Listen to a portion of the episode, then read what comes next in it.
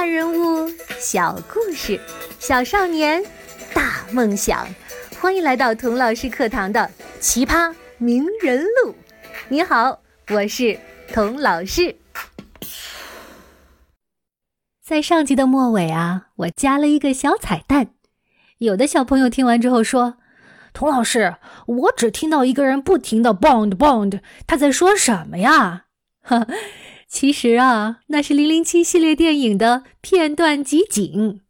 在每一部《零零七》的电影中，都会出现一句台词，就是邦德或果断、或神秘、或性感、或阳光的自我介绍。Bond，James Bond，意思就是啊，俺姓邦德，叫詹姆斯·邦德。哼，我给大家放的呢，就是不同版本的邦德的自我介绍。那一共有多少个版本的邦德呢？七个。从一九六二年第一部《零零七》电影问世到今天，已经拍了二十七部续集了。这不，马上今年十一月要出第二十八部了。这可是世界电影史上历时最长的系列电影了。邦德在电影里总是能在千钧一发、陷入绝境的时刻，通过自己惊人的勇敢和机智化险为夷，拯救全世界。而这个家喻户晓的邦德的原型，上集我说过，就是历史上最有名、最厉害的超级间谍威廉·史蒂芬森，代号 Intrepid，意思就是无所畏惧。而史蒂芬森就是达尔的顶头上司。在说达尔之前呢，我又忍不住要跑题了。我想先讲讲史蒂芬森的传奇故事，因为很少人知道他，而他的故事值得被更多人知道。威廉·史蒂芬森一八九七年出生于加拿大，比达尔要大十九岁。史蒂芬森第一次世界大战的时候，被调到英国皇家陆军航空队担任战斗机的飞行员。他在战斗中表现得非常的英勇，所以战友们给史蒂芬森起了一个绰号，就叫 “Intrepid”，无所畏惧。后来他做情报工作之后，每个间谍都要起一个行动代号，叫 “Code Name”，他就干脆用这个绰号当了他的行动代号，跟了他一辈子。一战结束，退伍之后呢，史蒂芬森成了一个非常成功的商人。钢铁、飞机、收音机、电影，做什么活什么。他的生意遍布世界各地。做生意最宝贵的资源是什么呢？不是钱，那是什么呢？是信息。在这里，我要给我的财商课做一个小广告了。通常我们一提到资源，就想到钱，理财就是管钱。其实啊，钱只是众多资源中的一种而已。如果你想像史蒂芬森那么成功的话，必须有一个更高级的财富观，知道管理和调动各种各样的资源为你所用。究竟什么样的财富观才是高级的财富观呢？赶紧来参加我的财商课吧！详情请听上一期的节目，或者在微信上加“童老师课堂五”为好友，就是“童老师课堂”这五个字的汉语拼音加上数字五。好的，刚才讲到信息是很重要、很宝贵的资源，所以史蒂芬森用他在全球建立的生意网，建立起了一个庞大的信息采集网。利用这个信息网啊，他总是能找到最新的技术，雇到最好的人才，低买高卖，赚到最大的差价。总之呢，是为了更好的做生意。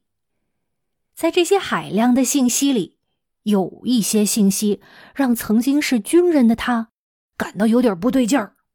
他发现呢，正在有巨额的钱，总数高达八亿英镑，偷偷的。从德国流出来，钱的来历不明，一时看不出是从哪儿来的。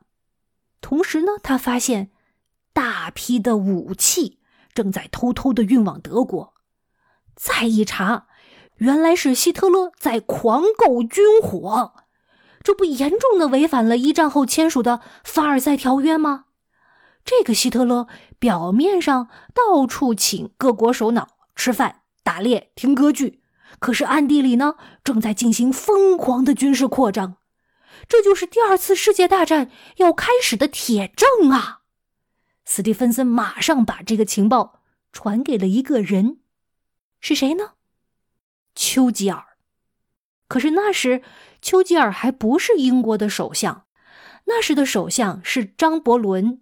而他是主张跟德国维持友好关系的。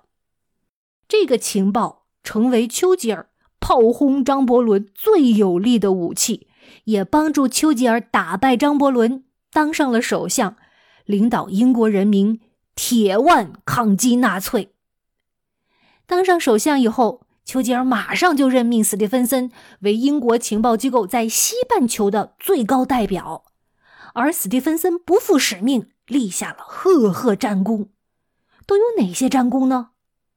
哎呦，太多了，我呀就捡三条说说吧。第一，他的情报帮助盟军截取了一台叫做 Enigma 恩尼格玛的德国密码机，然后英国的数学家图灵成功的破译了这台密码机。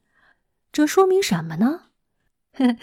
说句俗一点的话，就是啊，德军一撅屁股，盟军马上就知道他要拉什么屎。从此，德军通过 Enigma 传递的秘密指令，轻松的就被盟军给破译了，大大加快了德国的战败。这是第一条战功。第二，他的情报帮助盟军取得了 Operation Gunnerside 冈纳赛德行动的成功。这个行动是做什么的呢？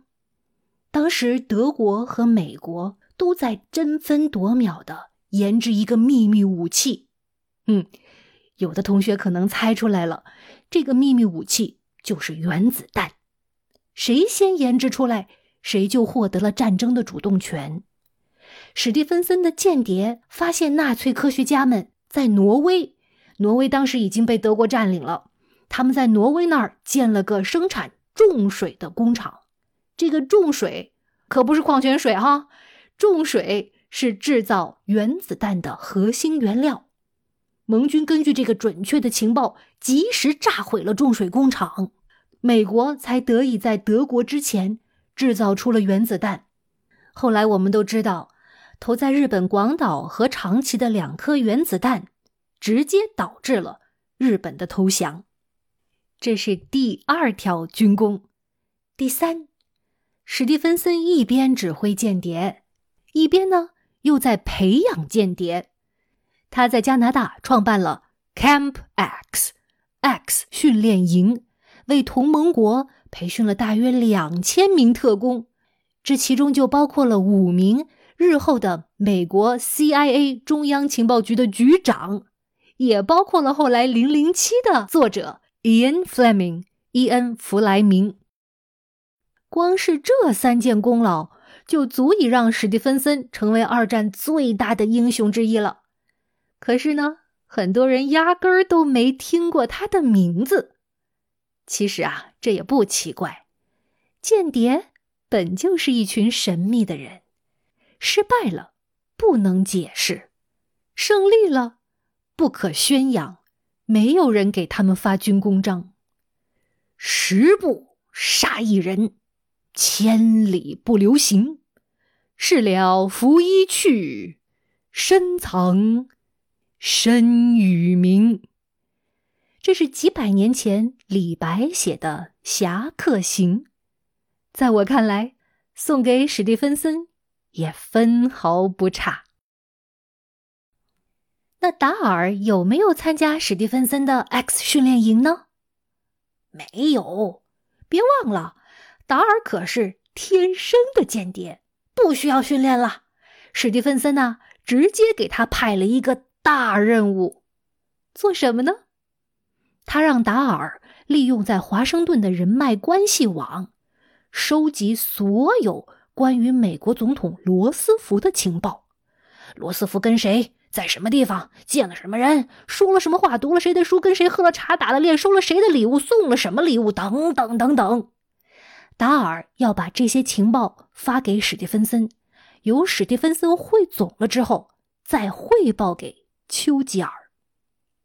你你也许觉得奇怪了，哎，童老师，这丘吉尔和罗斯福，英国和美国，呃，不是盟友吗？他们可是站在一边的呀，有什么事儿打个电话、发个微信不就搞定了吗？为什么还要这样拐弯抹角的监视自己的朋友呢？呵，小朋友，如果你有这样的想法，就是 too young, too simple。你想啊，朋友之间有时候也会发发小脾气、闹闹矛盾的呀。也有可能互相误解、互相利用的呀。如果是两个人平常发发小脾气、闹闹小矛盾，啊，顶多不高兴几天。可是两个正在打仗的国家也这样发发小脾气、闹闹小矛盾，那多少条人命可能就搭进去了呀。知己知彼，才能百战百胜。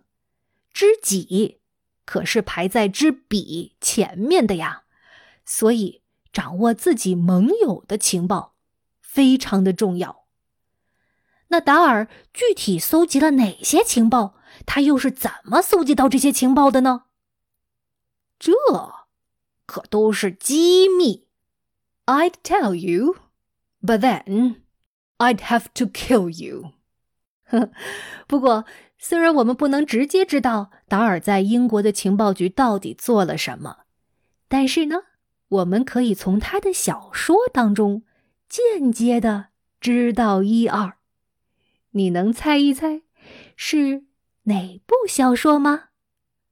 好的，今天的故事就讲到这儿，我们下一集再见吧。